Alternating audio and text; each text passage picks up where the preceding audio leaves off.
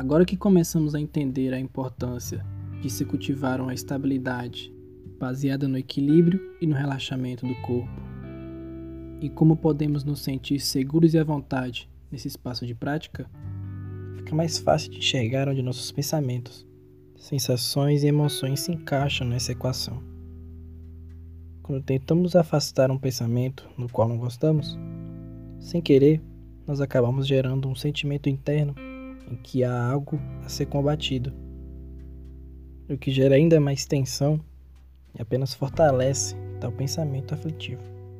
Por exemplo, digamos que estamos meditando e de repente nos lembramos de uma conta que esquecemos de pagar. Se neste momento nós começamos a pensar nessa conta atrasada, sobre a multa, sobre os juros por atraso e assim por diante, ao invés de acalmar essa aflição que surgiu, nós acabamos embarcando em tal história e nos perdemos durante a prática. É como se estivéssemos nos apegando ainda mais daquele pensamento. Por outro lado, se começamos a brigar com tal sentimento, acreditando que não deveríamos estar pensando sobre aquilo, porque aquilo está atrapalhando a nossa prática, geramos assim uma tensão que acaba fazendo daquilo um grande obstáculo. Ou seja, acabamos dando ainda mais solidez àquele pensamento que não queríamos ter. Mas então, qual seria a saída para esse dilema? Uma vez que os extremos entre seguir tal pensamento ou tentar suprimi-lo produz ambos uma aflição ainda maior, ao invés de plastificá-la.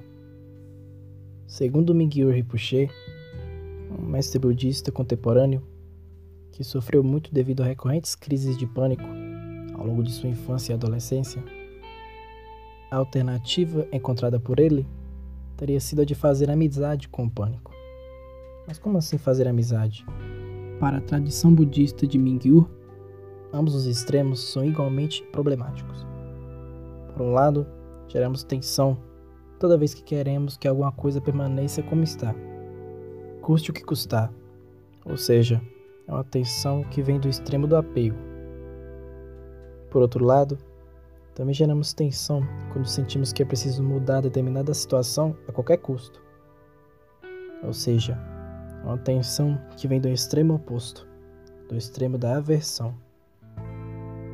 Ambos extremos criam uma noção de que há algo externo a nós que pode ser resolvido através da tensão, da rigidez, seja de um jeito, através da crença do apego, ou de outro, através da crença da aversão.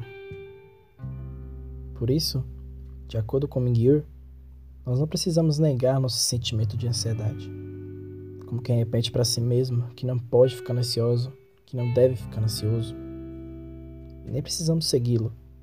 Como quem pensa assim: eu tenho todos os motivos para estar ansioso. Eu tenho razão em estar ansioso. Ao invés disso, nós aprendemos a acolher nossa aflição, como já experimentamos um pouco na sessão anterior e como faremos com um amigo querido que estivesse muito aflito e nos procurasse em busca de algum conforto.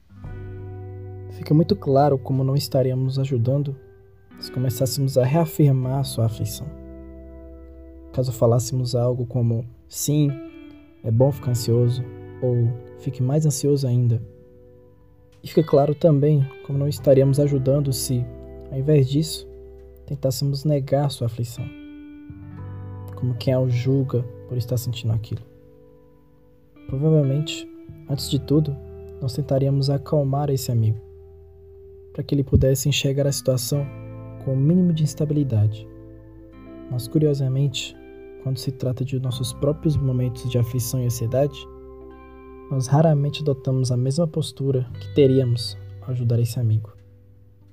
Assim, vamos à nossa sessão de hoje tendo em mente que tudo aquilo que viemos fazendo até aqui segue justamente para começarmos a mudar essa perspectiva de como relacionamos com nós mesmos, passando de seguidores ou carrascos desses sentimentos a amigos compreensíveis das nossas próprias aflições.